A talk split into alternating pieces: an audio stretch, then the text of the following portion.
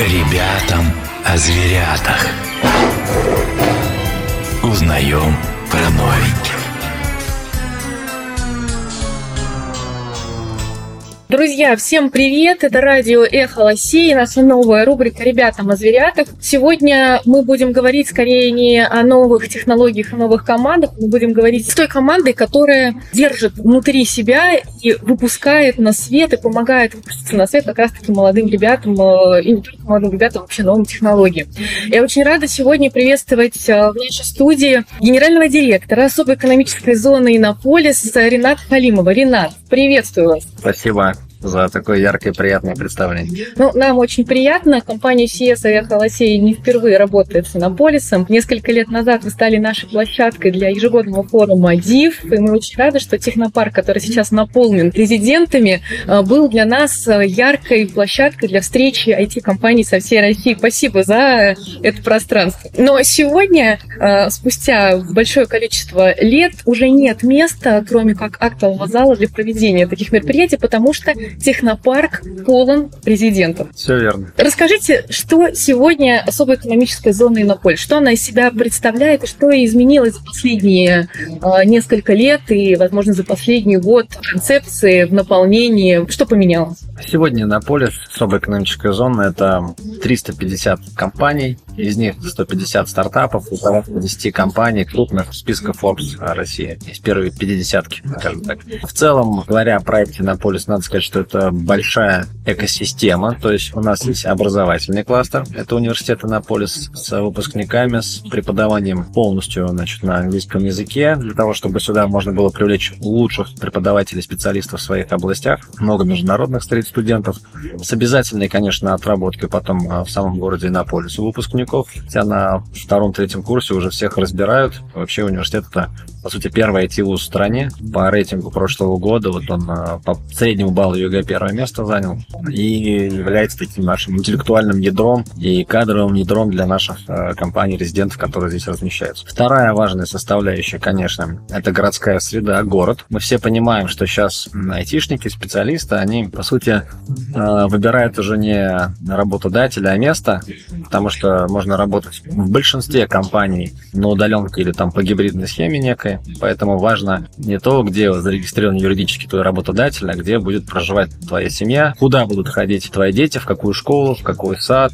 какого уровня контингент вокруг тебя, какого уровня инфраструктура города, насколько он безопасен, комфортен и так далее. Поэтому мы очень много работаем над созданием комфортной городской среды. Вот э, в рейтинге малых городов, а мы пока относимся к малым городам, население не превышает еще пока 5000 человек. Мы тоже по прошлому году заняли первое место среди российских городов. Конечно, это такой, на наш взгляд, небольшой для нас бенчмарк, небольшое сравнение. Мы стремимся к тому, чтобы конкурировать э, с международными площадками, с международными аренами. Там будем конкурентны, вот это будет уже хорошим э, для нас результатом. И вот с учетом того, что, как сегодня ваши коллеги объявили, что нет фактически картины в данный момент, чтобы э, да. поселиться в Иннополисе, да. это рекламная кампания прошла успешно. Да, у нас единственный сдерживающий фактор роста города – отсутствие жилья, потому что жилье идет, скажем так, по мере накопления определенного спроса сюда приходят застройщики. Поэтому сейчас активно реализуются несколько крупных девелоперских проектов на территории города. Вот в конце года они должны быть построены, введены в эксплуатацию, это многоквартирные дома. И мы ожидаем существенный прирост. Вообще по плану к 2026 году мы утраиваемся в населении, и в текущей динамике мы это более чем выполняем. Сейчас э, ежедневно значит, э, проживает в городе э, порядка 5000 человек, плюс ежедневно приезжает еще порядка 2000 человек. 15-15 тысяч человек, значит.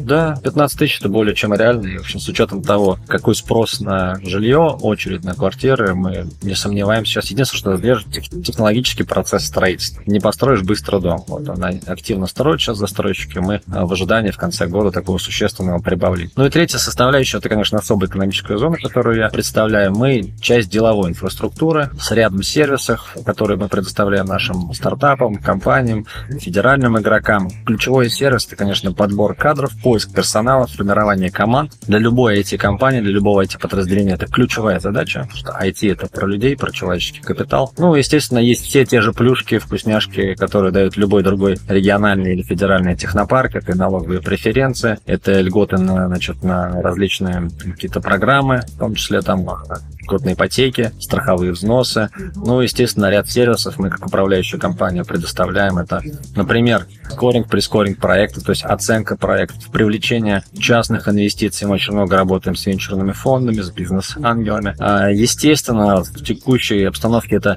особенно актуальная задача привлечения грантовых денег, потому что сейчас государство стало таким, в общем-то, ну, сильным драйвером венчурного рынка России, там по различным программам, когда есть возможность привлекать гранты под свои проекты. У нас компания очень активно этим пользуется. По прошлому году более 350 миллионов рублей было так привлечено в проекты. Это новые рабочие места, естественно, новые проекты, и мы в этом направлении активно двигаемся, скажем так, являемся мостиком между стартапами и госорганами, где эти гранты можно получить. Зачастую это достаточно сложная такая непростая да, вот процедура. Как вопрос. Буквально недавно был э, российский венчурный форум, вы выступали спикером одной из э, панельных дискуссий, там затрагивалась проблема э, трудностей и сложности получения этих грантов и потом четная работа. Как вы помогаете здесь молодым компаниям? У нас есть два отдельных департамента. Один занимается как раз привлечением частных инвестиций. Я специально их разделил, потому что идеологически это совершенно разного типа люди, кто помогает стартапам, компаниям в привлечении этих средств. Все, что касается, например, госгрантов, у нас работает бывший чиновник, один из бывших зам, замминистров, который, понимает, который всю эту кухню прекрасно знает от и до. Он объясняет, как делать заявки правильно, как отчитываться правильно, чтобы не допускать ошибки. Потому что там много формальных вещей, очень формальный подход подход. Ну, понятно, что госаппарат, он отрегулирован, регламентирован, и вот шаг влево, шаг вправо нельзя. А это пользуется спросом среди а, стартапов, которые курируют? Пользуются, потому что сейчас, по большому счету, это только три источника инвестиций в России для компаний. Без инвестиций, инвестиции – это топливо для любого проекта. Без него он долго не проживет. Первое – это венчурные инвестиции корпоративных фондов. Мы видим активности, там, например, Восхода, МТС, Kama Flow, ну, где-то, наверное, с десяток корпоративных таких квази-государственных денег. Они не в полном виде частные, ну, или их там мало. Но, как правило, у них свой фокус у всех. Там у Ростелекома свой фокус, у Росатома там свой фокус направления, поэтому они все не закрывают. Второе – это бизнес-ангелы. И мы сейчас наблюдаем, что больше половины сделок среди наших стартапов это бизнес-ангельские инвестиции. Мы очень активно работаем с э, ангельскими сообществами, такими как там, Синдикат, Разведка, AngelsDeck и многие другие. Ну, а какие сейчас решения выбирают бизнес-ангелы? Есть ли вот какие-то тенденции, э, что их интересует и во что они готовы положить свои деньги? Ну, в чем преимущество вообще ангельских сообществ? В том же синдикате их более 500 да, человек. В том, что проект объявляется на всю аудиторию, и те, у кого есть либо экспертиза, либо кому интересно это направление, они уже включаются и идут синдикатом. То есть не один конкретно ангел туда заходит, а 5, 6, там, до 10 человек с чеком от 30 там, до 50 миллионов. Поэтому, мне кажется, это и для проекта хорошо, и для стартапа, потому что он получает не просто деньги, а сразу 5-6 экспертов, которые могут ему там, помогать в развитии этого бизнеса, там, в привлечении клиентов, в продвижении и так далее. Вот. И говорить о том, что какие-то направления более популярны я бы не стал. Сообщество очень разностороннее, но в основном все-таки это биомед, финтех, и в последнее время мы наблюдаем диптех проекты, то есть какие-то хардверные истории, в которые тоже... Диптех, расшифруйте для наших слушателей. Ну, все, что касается аппаратных железных историй, все, что можно пощупать, потрогать, запустить. Понятно, что большая история с импортом замещением сейчас идет. Государственные закупки фокусируются на российских производителях, поэтому а вот эти направления, они, в общем-то, актуальность набирают. Я, кстати, не сказал, у нас есть второй департамент, помимо того, кто там занимается грантами, который занимается исключительно частными инвестициями. И вот там другой менталитет, другие подходы. И вот этот департамент как раз взаимодействует с бизнес-ангелами, с венчурными фондами и вот раскачивает вот эту историю, вот эту движуху между стартапами и венчурными фондами. И, и здесь тоже нужен мост, потому что часто они друг друга не понимают. Либо стартап не может себя правильно упаковать, продать условно инвестору, либо инвестор недостаточно компетентен, что очень много кто только-только пробует себя в этом направлении. Соответственно, мы помогаем за счет своих знаний, своей экспертизы, за счет экспресс-курсов каких-то обучить тому, как это вообще можно делать, как это происходит, как оценка компании происходит, что такое экзит, какие есть риски, как структурировать юридически сделку. То есть у нас есть отдельная структура, то все это сопровождает. И мы в том числе делаем это на аутсорсе для ряда бизнес-ангельских сообществ. У нас достаточно хорошая экспертиза накопилось вот именно выявление звездочек. И вот чтобы получить вот эти сервисы, в частности, вот мо- молодой компании, стартапу, что им необходимо сделать? Как это получить? Это стоит денег каких-то? Или нужно что-то сделать для этого? Как, как происходит процесс получения вашей помощи?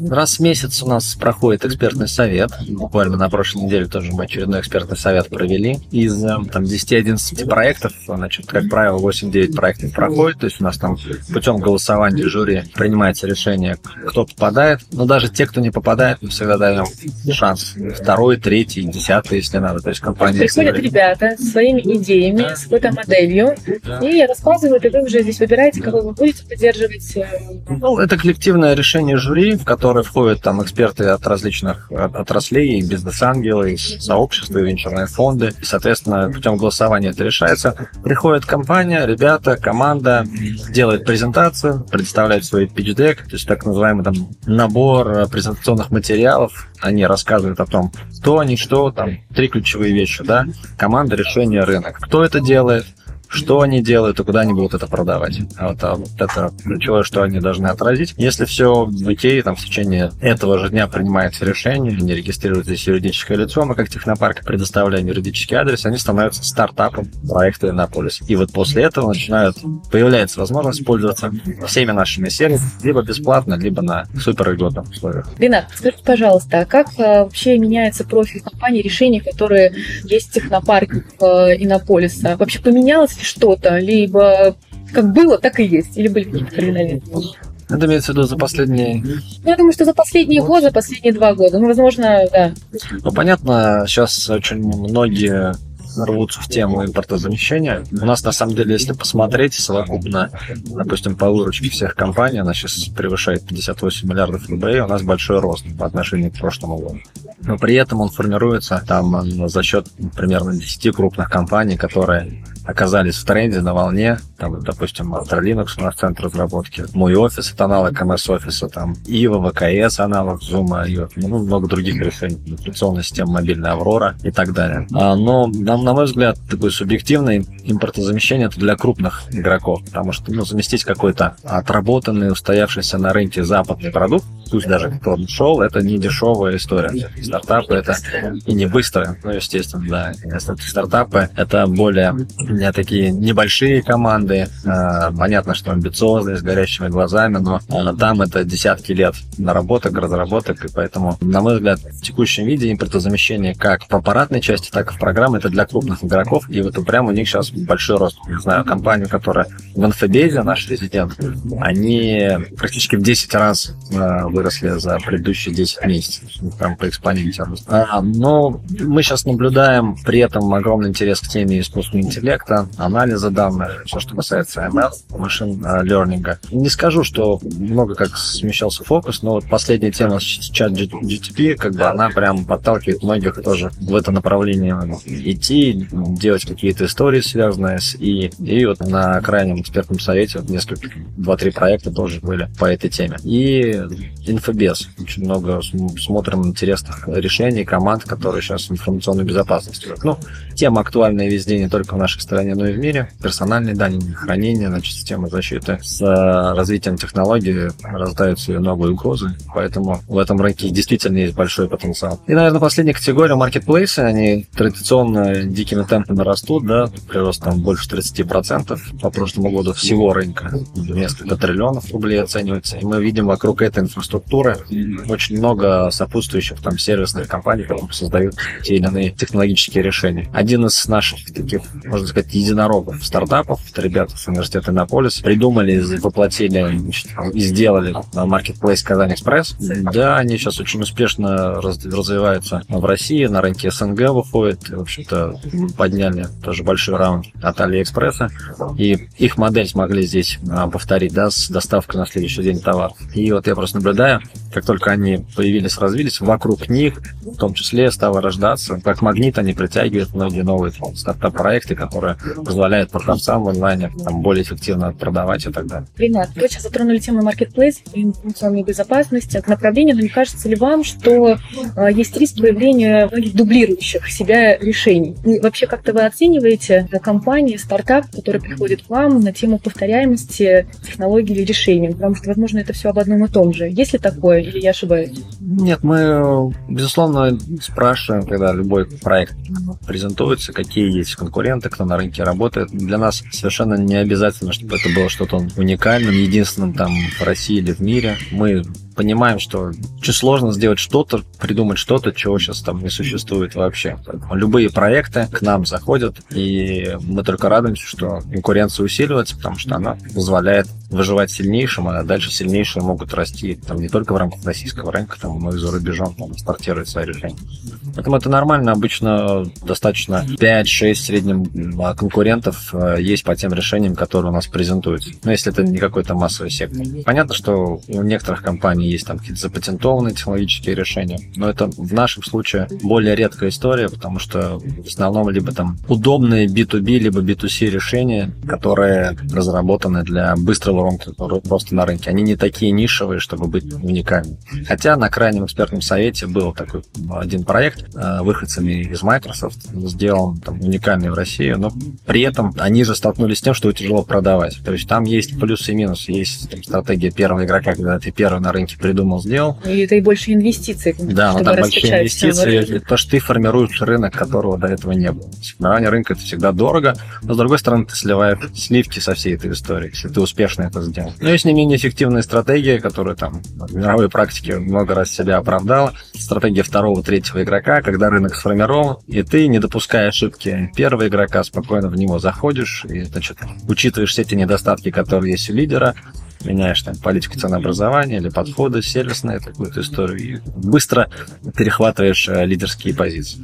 Поэтому Спасибо, Ренат, большое за такой экскурс в жизнь и работу, продвижение стартапов. А вопрос э, еще вот какой есть. Сегодня на одной из презентаций я услышала о том, что России собственная производственная площадка, либо она в план. Расскажите подробнее об этом направлении экономической зоны. Кто там должен быть, кого вы видите? У нас изначально весь проект был нацелен на IT-компании, которые занимаются разработкой программного обеспечения. При этом вот э, мировая практика, мы много какие посмотрели технопарки в Китае, в Сингапуре, в Европе, успели тоже посетить ряд направлений. И осознали, что, в общем-то, очень мощный синергетический эффект возникает, когда программное обеспечение и аппаратная история, они рядом, они взаимодействуют друг с другом. И когда можно не просто кодить что-то, но можно и ручками а, собирать, паять и создавать новые вещи осязаемые, да, которые взаимодействие там с софтверной частью будут давать классные, крутые продукты. И такой запрос был от наших резидентов, от многих. То есть они говорили, мы у вас там разместили центр разработки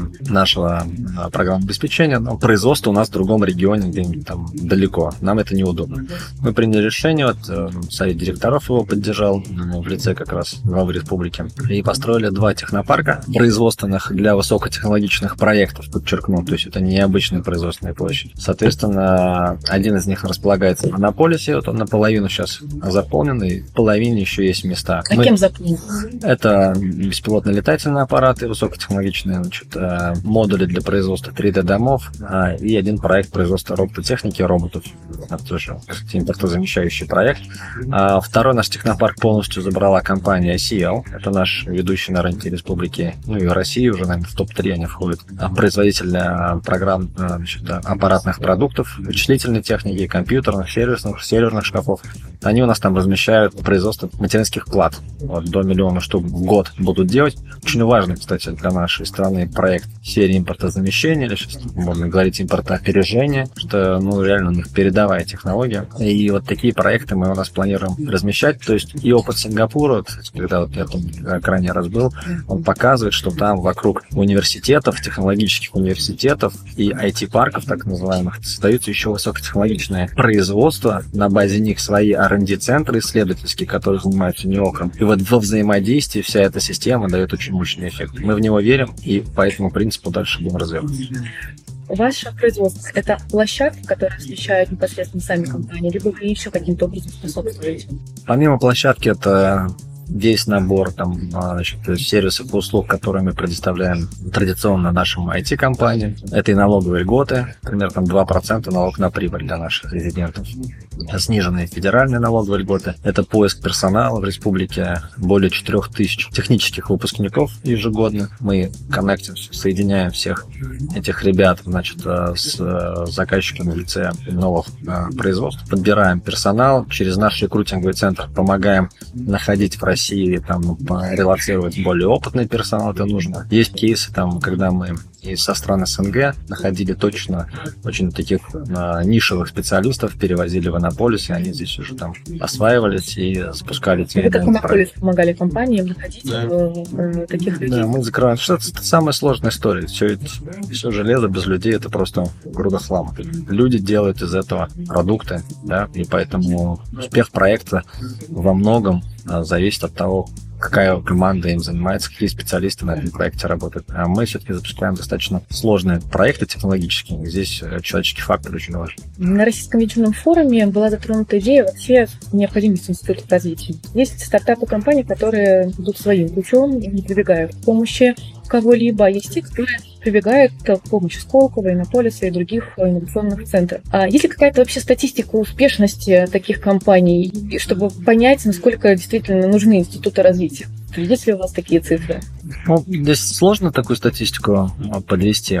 По нашим таким внутренним расчетам, если мировая практика там из 10 проектов примерно один выстреливает, это хорошо. По нашей статистике это 2-3 проекта. Но надо понимать, что у нас и воронка на входе достаточно серьезная. То есть нас сложно так сравнивать, потому что мы тоже берем не всех, а берем там достаточно сильных ребят, сильные команды, кто к нам попадает. Я всегда к этому отношусь так очень философски. Если компания может выжить без институтов развития, это прекрасно, и таких кейсов и успех, успешных примеров много. Тот же Яндекс там развивался без каких-то технопарков, да, тогда... Тогда их еще и не было. Не было никаких там понятий институтов развития вот именно в этом направлении и так далее. Мы же все-таки создаем такие более тепличные, с одной стороны, условия, являемся таким инкубатором, потому что ряд сервисов, которые они здесь получают, они получают сильно ниже рыночной цены, если бы они были вне рынка. Плюс всегда, на мой взгляд, хорошо иметь возможность получать налоговые льготы, экономить на этом, реинвестировать в свои проекты. То есть это дополнительно в текущих условиях экономия любого рубля, там это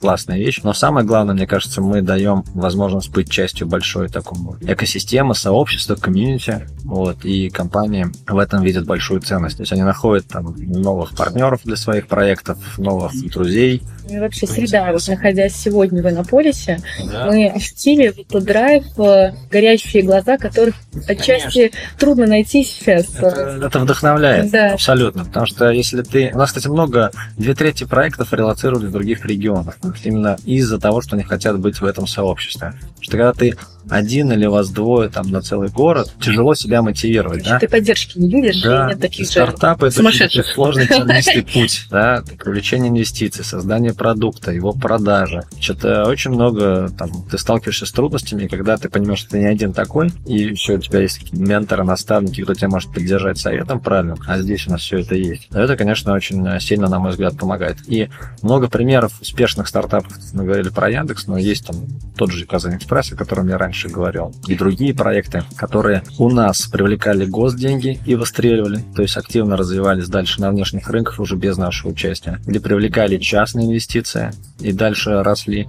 Вот. А возможность быть, быть у нас просто позволяла им там получать определенную экономию на операционных затратах. Мы рассчитали примерно до 30% а, ежемесячно можно экономить, находясь в нашем правовом режиме, пользуясь нашими услугами, чем если бы это было за пределами особой экономической зоны. Конечно, это дает определенные конкурентные условия. Важно делать это не самоцелью, потому что есть компании, которые начинают жить только на грантах. Значит, не умеют себя продавать, умеют только правильно заявки защищать. Конечно, они там, а, как только из этой теплицы выйдут, они очень быстро погибнут.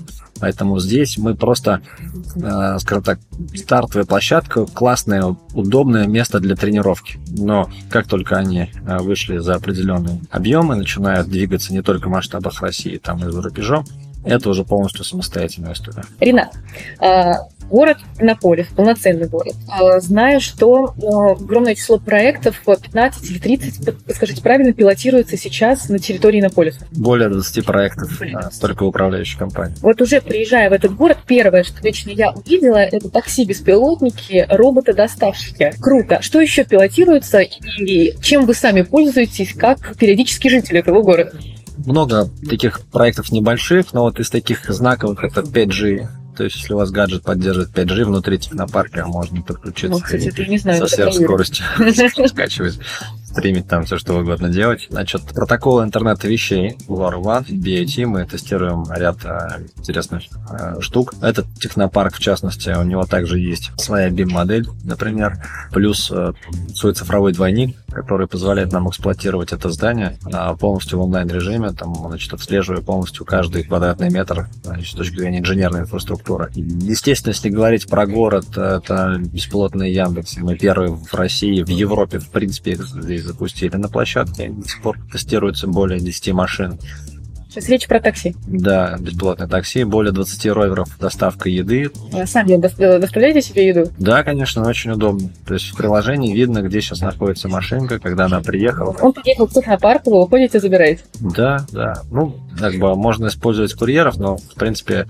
Зачем тогда есть? Небольшой есть город, они подъезжают прямо к подъезду. А так нет, конечно, много мы используем беспилотники. У нас несколько дронопортов стоит в городе. А для... Они работают в установленном режиме без людей для мониторинга объектов строительства, на каком они этапе и в целом значит, ситуации городской. Ну, вам как раз актуально только вот сейчас я вижу в окно строятся еще, ну как мы называем, бумеранги, да, еще, еще два технопарка. Ну, вообще, в целом, если посмотреть э, на ближайшие три года, более 50 миллиардов объем инвестиций. Большинство из них, наверное, 90% это частные инвестиции, это девелоперские проекты, частные эти парки. Мы сейчас как раз э, находимся в таком режиме нового витка жизни проекта Иннополис. Понятно, что тестируем много небольших технологических вещей мы, как управляющая компания. Это, ну, начиная от самых базовых, дистанционный сбор данных ЖКХ, текущее потребление и так далее, заканчивая и наработками наших резидентов в части информационной безопасности, DLP-системы, которые только-только пилотируются. Вообще, если мы видим интересный проект с нашим резидентом, мы сразу договариваемся на то, чтобы он мог у нас это отпилотировать. Чем Иннополис удобен, это такой классный, удобный полигон для тестирования инноваций. Потому что город небольшой, а ряд решений ты в рамках масштаба города не сможешь протестировать. Какие-то новые умные светофоры или пешеходные переходы. Потому что это очень долгий процесс согласования, большой трафик, для людей это непонятно и так далее далее. Мы же у себя здесь, в небольшом городе, все это тестируем. Если получаем экономический, социальный эффект, там, любой эффект, соответственно, дальше эту историю можно масштабировать уже в масштабах больших городов, масштабах страны и так далее. Поэтому... А что-то уже удалось спилотировать, масштабировать? Да, ну вот э, пешеходные переходы умные с э, проекцией, сейчас, которые у нас э, тестировались, они масштабируются, сейчас они там в Казани, насколько знаю, очень много уже в Подмосковье спустили, не знаю, ребята планируют на рынок Москвы сейчас выходить. Значит, понятно, что история с э, роверами, она тоже сейчас уже там в больших городах появляется, но отработана она была в Иннополисе гордость у вас возникает, когда вы видите, что это решение, которое было у вас, оно пошло дальше? Конечно, да. Мы очень рады, рады искренне гордимся тем, что мы так явились частью технологического там, прорыва России в тех или иных направлениях. Надо отметить, что, например, по финтех направлениям наша страна один из лидеров, да, и у нас более 15 компаний в финтех отрасли работают.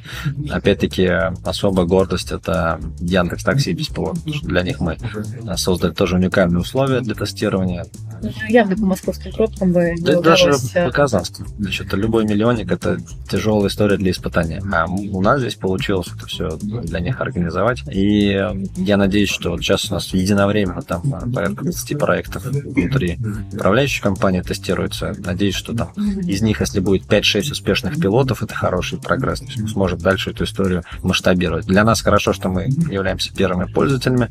И, как правило, там достаточно интересные условия сами стартапы предлагают при пилотировании.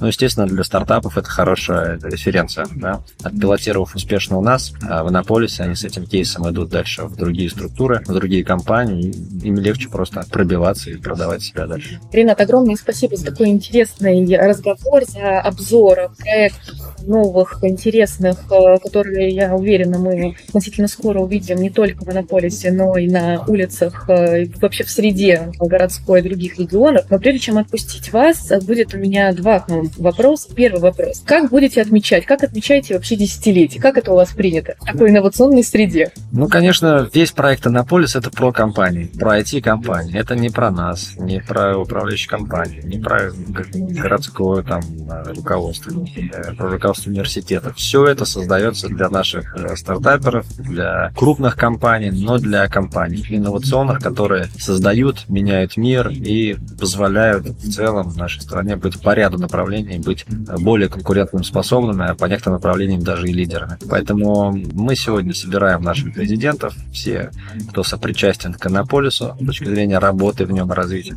Будет небольшая такая э, автопатия история после рабочего дня, где, в общем-то, с удовольствием просто поделимся эмоциями. Многие компании-резиденты это не просто наши арендаторы, это наши уже друзья во многом. И, в общем-то, скорее будет такая дружеская вечеринка. Ну, поскольку «Эхо Лосей» это в том числе и музыкальное радио, в этот день, в день вашего десятилетия, мы никак не можем вас отпустить без музыкального подарка в адрес э, ваших резидентов, ваших друзей и партнеров. Что будем слушать? Долго думал, но вот очень мне нравится песня группы Альянс на заре, но в исполнении Гришковца и Бегуди. Давайте ее послушаем. Я думаю, что многие тоже оценят смысл, слова и получат удовольствие от прослушивания. Друзья, и у нас в эфире в рубрике, в нашей новой рубрике «Ребята на зверятах» был генеральный директор особой экономической полис Ренат Халим. Спасибо, было очень приятно поучаствовать. Спасибо. Ребятам о зверятах.